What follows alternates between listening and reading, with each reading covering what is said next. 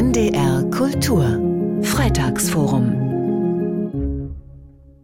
Überall in Deutschland finden diese Woche Aktionen gegen antimuslimischen Rassismus statt. Damit wollen Menschen auf die hohe Zahl islamfeindlicher Straftaten aufmerksam machen. Ausgangspunkt ist der 1. Juli 2009. Damals wurde die ägyptische Handballerin Marwa el-Shabini in einem Gerichtssaal in Dresden von einem rechtsextremen Mann ermordet. Hören Sie dazu einen Gastkommentar von Michael Kiefer. Es spricht Johannes Avenarius. Marwa el-Shabini wurde am 1. Juli 2009 in einem Gerichtssaal in Dresden von einem rechtsextremen Mann ermordet. Das Tatmotiv Hass gegen Muslime. Der Tatablauf ein Albtraum. Die Gerichtsmedizin zählte 18 Messerstiche.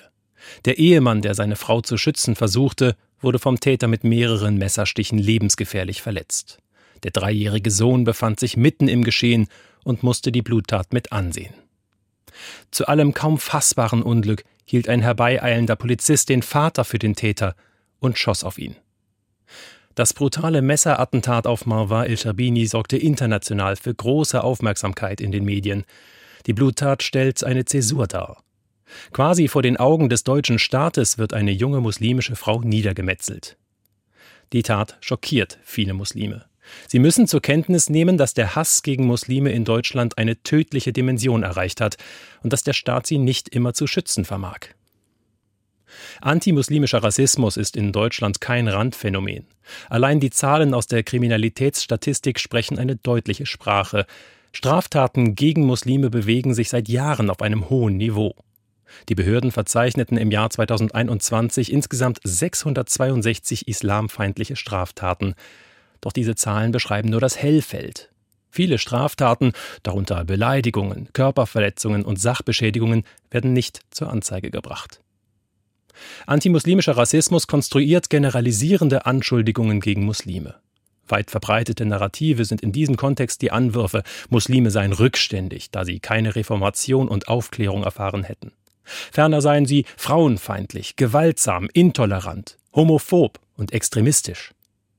Antimuslimischer Rassismus beschreibt Muslime als eine vermeintlich homogene Gruppe, die anders und fremd ist und folglich nicht hierher gehört. Die skizzierten Narrative sind weit verbreitet. Die Leipziger Autoritarismusstudie zeigt, dass Vorurteile gegenüber Muslimen einen hohen Verbreitungsgrad aufweisen. So stimmte knapp die Hälfte der Befragten der Aussage zu, durch die vielen Muslime hier fühle ich mich manchmal wie ein Fremder im eigenen Land. In Ostdeutschland stimmten in der gleichen Studie 46,6 Prozent der Befragten der Aussage zu, Muslimen sollte die Zuwanderung nach Deutschland untersagt werden.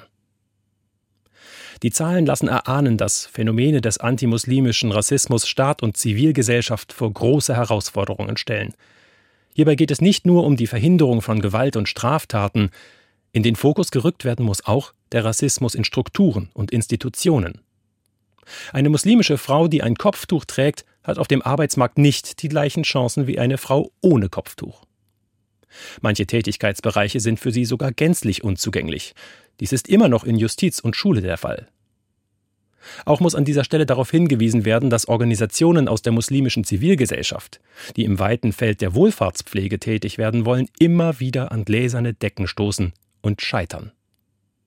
Muslimische Träger, die eine Kindertagesstätte mit öffentlicher Förderung betreiben wollen, müssen oft Jahre kämpfen, um die erforderlichen Anerkennungsprozesse zu durchlaufen. Grund sind hier nicht selten Vorurteile und Bedenken in den kommunalen Verwaltungen. Die verantwortliche Politik in Bund, Ländern und Kommunen hat zum Teil die Problemstellungen identifiziert und verspricht Abhilfe. So werden zum Beispiel in einigen Städten Sensibilisierungstrainings für kommunale Bedienstete durchgeführt, Vorurteile über Muslime werden hier kritisch reflektiert und abgebaut. Das ist ein erster Schritt. Jedoch kann der Kampf gegen Rassismus nur dann erfolgversprechend sein, wenn er über punktuelle Aktivitäten hinausgeht. Die Bekämpfung von Rassismus und Diskriminierung ist eine Daueraufgabe, für die alle Beteiligten einen langen Atem brauchen. Zum Tag gegen antimuslimischen Rassismus am 1. Juli hörten Sie einen Gastkommentar von Professor Michael Kiefer. Es sprach Johannes Avenarius. Nachzuhören und nachzulesen jederzeit im Internet unter ndr.de-kultur. Das Freitagsforum hören Sie jeden Freitag um 20 nach 3 bei NDR Kultur. NDR Kultur